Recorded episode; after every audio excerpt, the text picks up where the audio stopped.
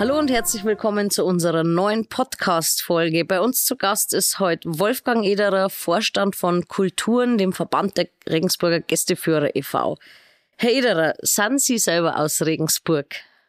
Ja, da bin ich tatsächlich sehr stolz drauf. Äh, ich bin tatsächlich ein richtiger Regensburger und das erkläre ich auch immer wieder meinen Gästen gleich zu Anfang einer Führung, weil wir da eigentlich schon mitten in der ja nicht ganz so einfachen Geschichte von Regensburg um Bayern sein. Man, ein richtiger Regensburger ist auf der richtigen Seite der Donau geboren und es ist tatsächlich bei mir der Fall. Die ersten Jahre meines Lebens verbrachte ich also tatsächlich hart an der Stadtmauer mhm. vom Ostentor, genauer gesagt Sedanstraße. Meine Mama stammt vom Eisbuckel ab und mein Papa ist tatsächlich mitten in der Altstadt aufgewachsen, genauer gesagt äh, unter den äh, Spielbögen. Und somit kann ich natürlich mit Fug und Recht behaupten, dass ich tatsächlich ein richtiger Regensburger bin. Vielleicht zu meiner Person. Äh, Sehr gerne. Äh, wie gesagt, die ersten vier Jahre meiner schulischen Daseins habe ich tatsächlich in der Pestalozzi-Schule verbracht und habe dann gewechselt eben ins Albrecht Altdorfer Gymnasium und zum Leidwesen meiner Eltern wollte ich also weder Pfarrer wie mein Onkel werden oder Lehrer wie mein Papa, sondern ich wollte unbedingt Polizist werden. Und somit habe ich so knapp vom Abitur in der zwölften Klasse die Segel geschmissen und habe mich bei der Bayerischen Bereitschaftspolizei beworben und habe da 1976 meine Laufbahn begonnen. Und nach dem Studium an der Beamtenfachhochschule in Fürstenfeldbruck bin ich sehr schnell, das war 1984, nach Regensburg gekommen und habe so, somit die meiste Zeit meines beruflichen Lebens in Regensburg verbringen dürfen. Bereits nach zwei Jahren Schichtdienst ist mein großer Wunsch in Erfüllung gegangen. Ich konnte zur Kriminalpolizei wechseln und da habe ich bis zu meiner Pensionierung vor fünf Jahren so verschiedene Führungsfunktionen einfach inne gehabt. Prinzipiell meine Hobbys äh, war eigentlich Sport. Und mhm. so habe ich halt bis zu meinem 50. Lebensjahr Fußball gespielt, bei verschiedenen Vereinen in Regensburg, die letzten 20 Jahre beim Freier TUS. Und als ich dann so in diesem Alter meine fußballische Laufbahn beendet habe, habe ich ganz schnell einen dringenden Wunsch bekommen, ich wollte unbedingt Stabführer werden. Und da hat mich tatsächlich meine Schwägerin, langjährige Vorständin, auch bei uns bei Kulturen, so richtig angefixt. Ja, aber äh, das war nicht ganz so einfach, Stadtführer zu werden. Hier in Regensburg, mein erster Versuch ist tatsächlich kläglich gescheitert, weil mein langjähriger Schulkamerad und heute berühmter Historiker und auch Stadtheimatpfleger Professor Dr. Gerhard Wolther, der war damals verantwortlich für die Auswahl der Bewerber. Und ich vergesse seinen Abschlusssatz, nie wieder gesagt habe, du Wolfgang, äh, das du jetzt schon, du bist äh, Kriminaler und ein Kriminaler, einen aktiven Kriminaler können wir als Gästeführer nie brauchen, weil der hat eh keine Zeit. Also das war so meine erste Berührung als Gästeführer. Ich habe dann tatsächlich dann weitere sechs Jahre warten müssen.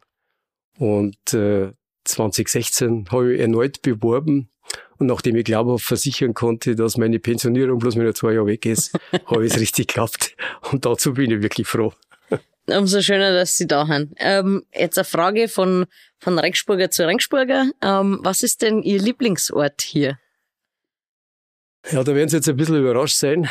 Äh, bin absolut verliebt in meine Altstadt. Aber mhm. mein Lieblingsort ist tatsächlich außerhalb der Stadtmauer und komischerweise ja auch auf der anderen Seite der Donau. Mein Lieblingsplatz ist tatsächlich die Marienkapelle am Brandlberg. Ah ja.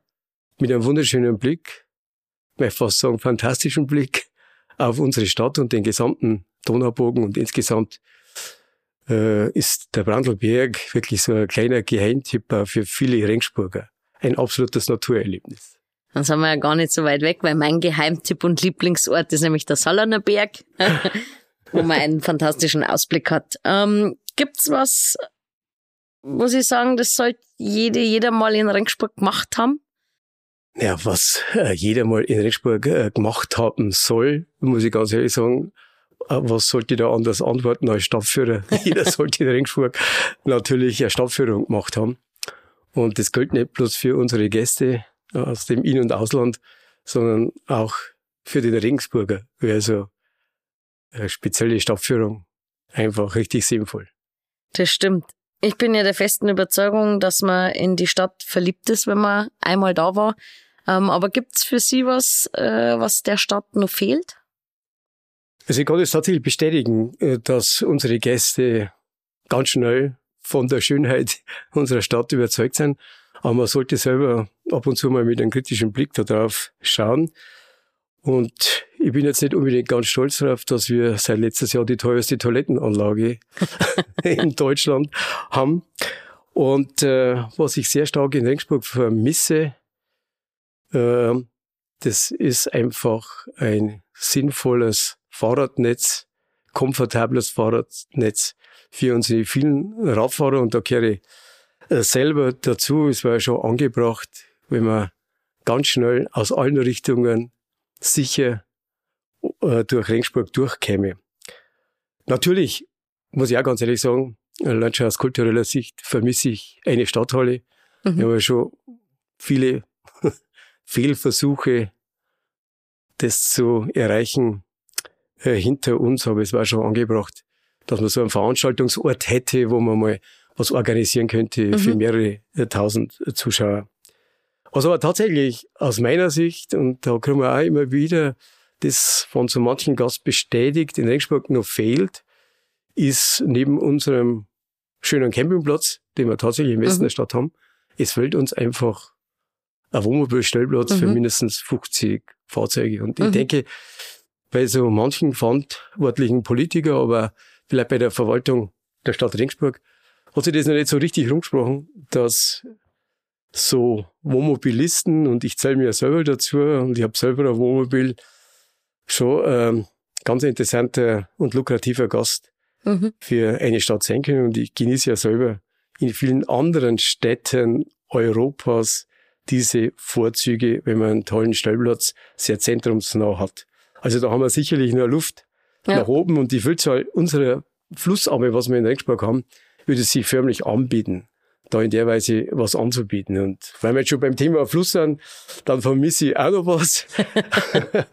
und zwar äh, gibt mir so eine Gastronomie, die direkt mit der Donau verbunden ist, äh, so richtig ab bei uns in Regensburg. Ich war letztes Jahr in Amsterdam und da habe ich so richtig gemerkt erst, was uns in Regensburg fehlt, ja. um so ganz oben mitspielen zu können. So ist es mir in Hamburg gegangen, haben auch gedacht, warum gibt's sowas in Regensburg nicht? Direkt einfach ein Café ja. an der Donau.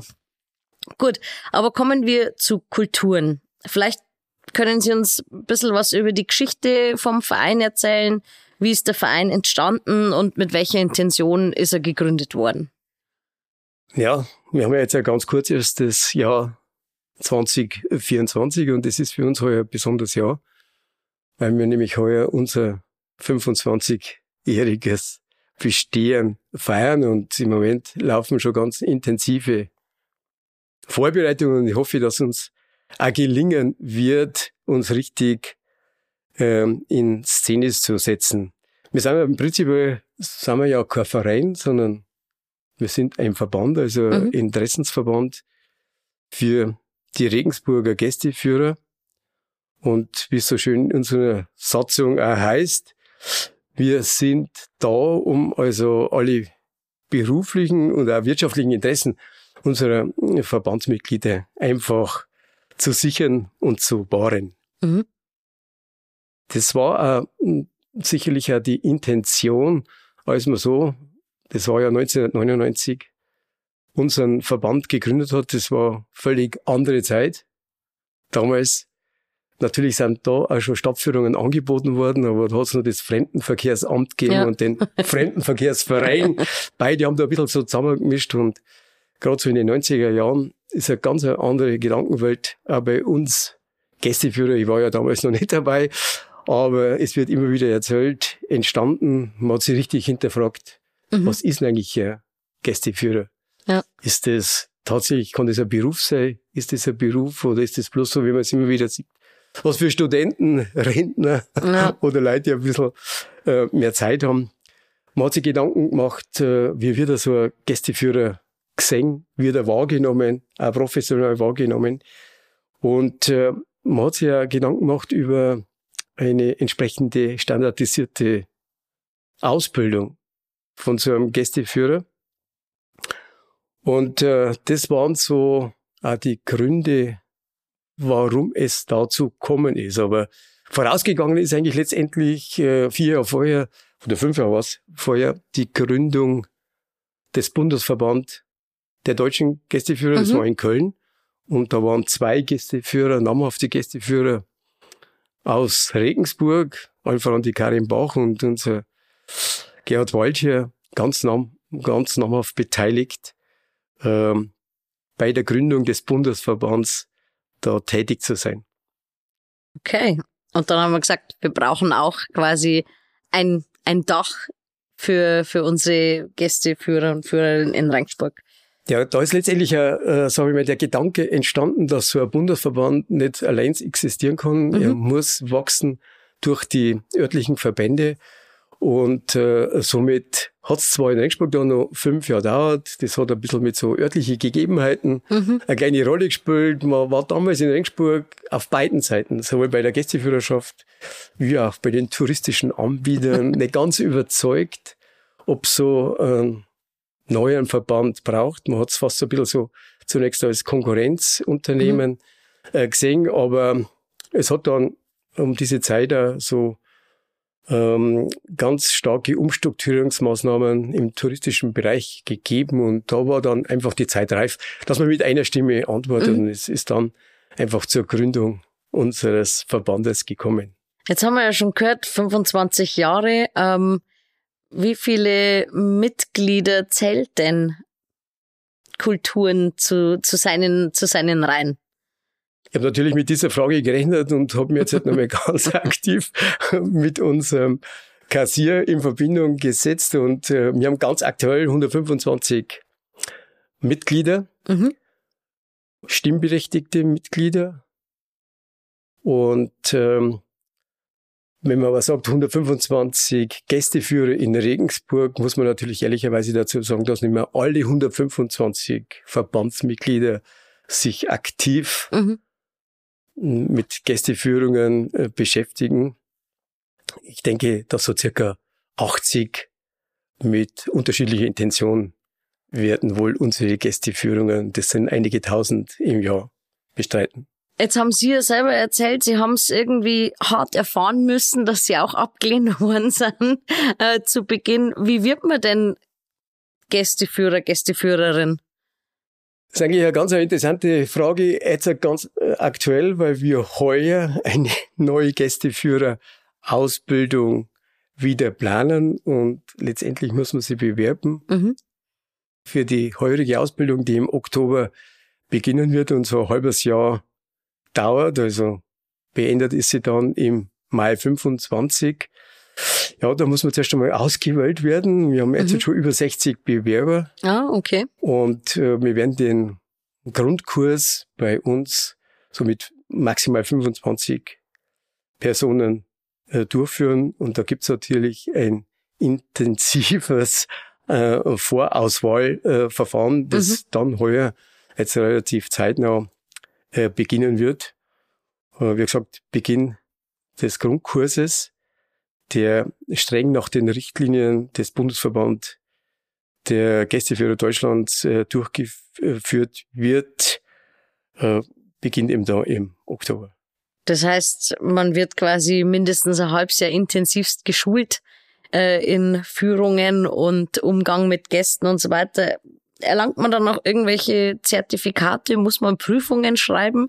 Kann man das so verschulen oder wie ja, darf man sich äh, vorstellen? Es ist tatsächlich so, dass äh, die Ausbildung endet mit einer schriftlichen Prüfung und äh, einer praktischen Prüfung und aufgrund der Intensität der Ausbildung bei uns, die eben streng nach den Richtlinien des Bundesverbands erfolgt, äh, schließt man diesen Grundkurs mit äh, Qualifikation in der zweiten Stufe, das heißt, es wird mit zwei Sternen ausgedrückt, mhm. schließt man das Ganze ab. Es ist auch bei unseren Gästeführerausweisen entsprechend vermerkt und es ist mhm. so europaweit ein Vergleich und da hat sich eben der Bundesverband der Gästeführer Deutschlands sehr stark verdient gemacht, weil ja bei uns der Beruf des äh, Gästeführers äh, nicht eine staatliche Ausbildung, so wie in vielen anderen europäischen mhm. Ländern ist, aber man wollte ja einen Vergleich haben und somit hat man bei uns eben diese Qualifikation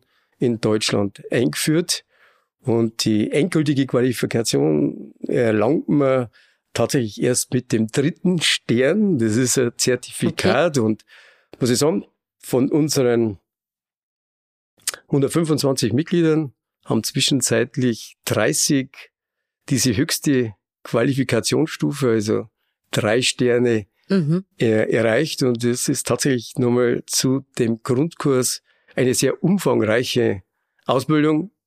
Ich kann deswegen da so gut darüber reden, weil ich das jetzt ganz aktuell persönlich hinter mich gebracht habe. Mhm. Man muss insgesamt 600 zusätzliche Ausbildungsstunden nachweisen in unterschiedlichsten äh, Themen und Richtungen und dann schickt man seine Unterlagen zum Bundesverband der Gästeführer ein und hofft auf das Zertifikat. Dann drücke ich den 25 Ausgewählten natürlich die Daumen, dass die alle ihre Prüfungen gut hinter sich bringen. Ähm, zum Thema Stadtführungen. Wie entstehen solche Stadtführungen? Überlegt man sich irgendein Thema oder sagt, ah, ich habe das gesehen und kann man nicht was machen? Oder wie, wie spinnt man gemeinsam eine, eine neue Stadtführung? Also der Grundkurs ist darauf ausgelegt, dass jeder ausgebildete Gästeführer mal die klassische Stadtführung mhm. beherrscht. Und dann geht's darauf, dass er sich in der Folgezeit einfach mit verschiedenen Themen oder Themenführungen beschäftigt und so eine neue äh, Führung entsteht. Immer, dass sich ein Team selbstständig findet, und dann wird ein bestimmtes Thema eben gemeinsam in diesem Team ausgearbeitet und diese Teammitglieder machen dann in der Folgezeit äh, diese Spezialführung. Somit ist es also wirklich so geistiges Eigentum des jeweiligen Teams. Und ich persönlich bin in äh, sieben weiteren Teams tätig, kann also sieben weitere Führungen mhm. zur klassischen Stadtführung anbieten. anbieten. Gerade mein Schwerpunkt ist so eben der sportliche Bereich, also sprich Fahrradführungen oder eben man hört ja an meinem Dialekt, so wo bayerisch gefragt ist, da bin ich daheim. Jetzt gibt's ja, wie Sie schon sagen, äh, Führungen zu unterschiedlichen Themen. Kinder, Jugendliche, Kultur, Architektur. Ähm, Sie sind mehr im sportlichen Bereich tätig, aber gibt's für Sie ähm, eine Führung, die Sie Einheimischen empfehlen würden? Also Leute, die sagen, die kennen Rengsburg eigentlich schon, aber Vielleicht sind da noch Sachen drin, die man noch nie ja, gehört hat. Ja, das tatsächlich immer, ja, was kannten wir jetzt als Reichsburger für eine Firma? Wissen Sie was, was wir da als erstes drauf antworten? Macht mal zuerst noch mal eine klassische Führung, das ist ganz, ganz wichtig. Aber dann äh, sollte man natürlich, und da hat man sehr viele Möglichkeiten, natürlich sich ein bisschen vertiefen. Und da haben wir ja die unterschiedlichsten, mhm.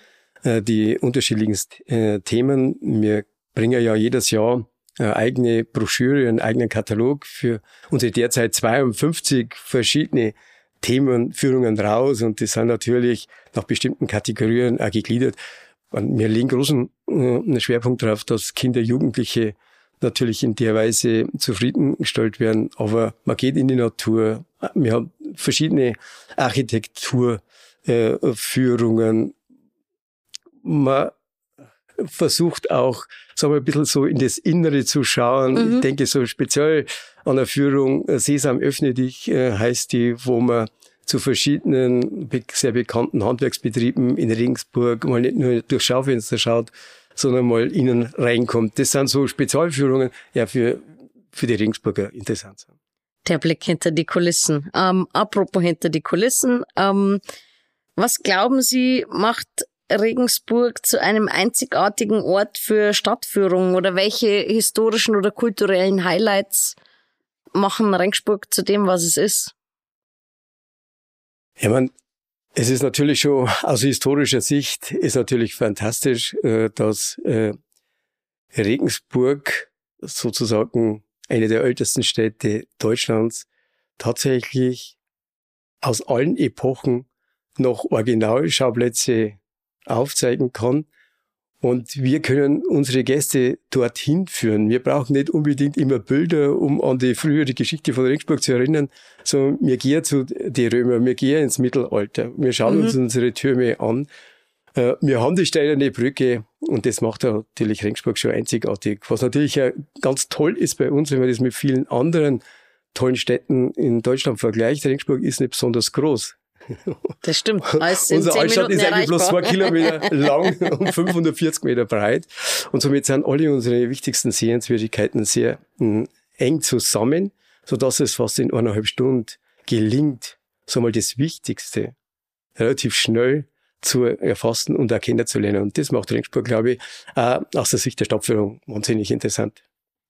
Jetzt haben Sie mit Sicherheit äh, in Ihrer Laufbahn äh, einige Stadtführungen gemacht. Gibt es irgendwelche besonderen Geschichten, die Ihnen in Erinnerung geblieben sind? Irgendwie was besonders Lustiges? Ich habe mal von einer Bekannten gehört, die hat dann irgendwie die Garage auf und zu gemacht, weil die Amerikaner nicht wussten, dass es so äh, Doppelgaragen gibt, die hoch und runter fahren. Die waren dann völlig fasziniert. Ich weiß nicht, haben Sie vielleicht ähnliche ja, lustige jetzt das Stichwort Amerikaner nennen, dann fällt mir tatsächlich jetzt da so spontan äh, wirklich eine nette Geschichte. Wir haben eine Kollegin von mir, ich habe selber persönlich nicht erlebt, aber die Kollegin hat es sofort erzählt und wir haben alle so viel gelacht. Die hat letztes Jahr in der Emramskirche eine amerikanische Gruppe geführt. Mhm. Und so, wir wissen ja alle, Emramskirche, wahrscheinlich unsere bedeutendste Kirche, so das äh, bayerische Nationalheiligtum in der Frühgeschichte, also sehr viel alte Grabmäler und Epitaphien in der Kirche und sie gehen so eine Viertelstunde, 20 Minuten durch die Kirche und haben so einige Grabsteine angeschaut und plötzlich fragt er so ein Amerikaner, jetzt muss ich schon mal blöd fragen, warum lasst ihr in Regensburg bei euren Jahreszahlen immer den vorderen Einser weg? und da ist uns der Kollegin und uns alle erst so richtig bewusst worden, wie der Amerikaner so denkt. So Jahreszahlen 875 oder 893 sind für einen Amerikaner unvorstellbar. Ne? Bei okay. uns eigentlich gang und gäbe.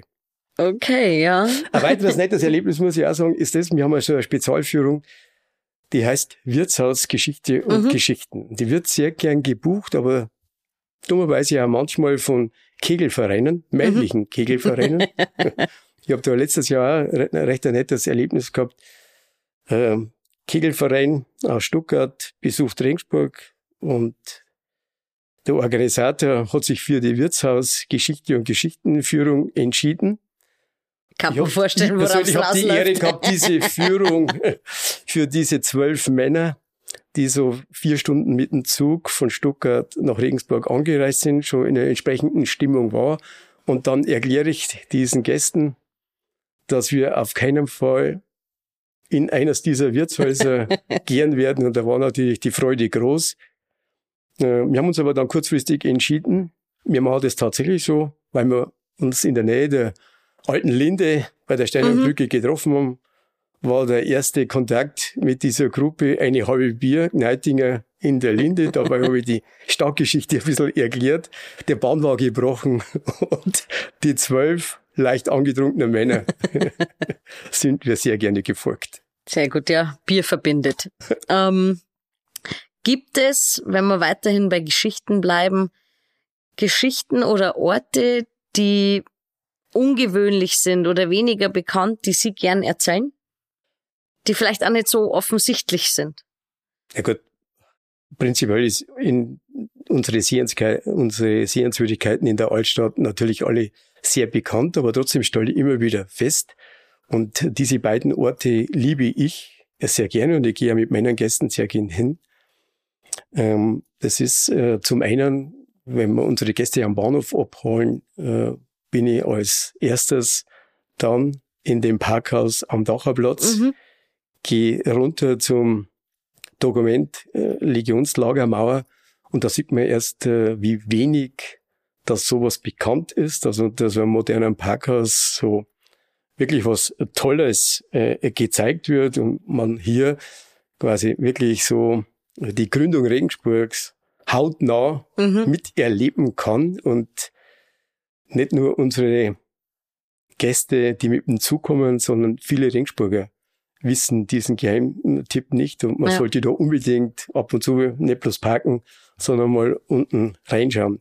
Und das nächste, was auch äh, wirklich so ein kleiner Geheimtipp nach wie vor ist, das ist unser gesamten Friedhof in der Gesamtenstraße, mhm. Südseite von der Dreieinigkeitskirche. Im Moment wird der ja restauriert. Aber ich glaube, den kennen auch die wenigsten. Aber ähm, ganz wenige ja. äh, kennen den. Man geht zwar durch die Gesamtenstraße, macht sich aber gar keine Gedanken, warum die so heißt. Und ähm, somit ist das für mich auch so ein ganz ein kleiner Geheimtipp von Ringsburg. Geheimtipp. Vielleicht kann man ja schon vorweggreifen, wird es in diesem Jahr neue Führungen geben? Wird sich das Portfolio erweitern oder verändern? Auf alle Fälle, weil das ist immer so unser Jahresziel, dass wir natürlich unbedingt versuchen, mhm. neue Führungen in unser Programm mit aufzunehmen. Und heuer hat es förmlich angeboten.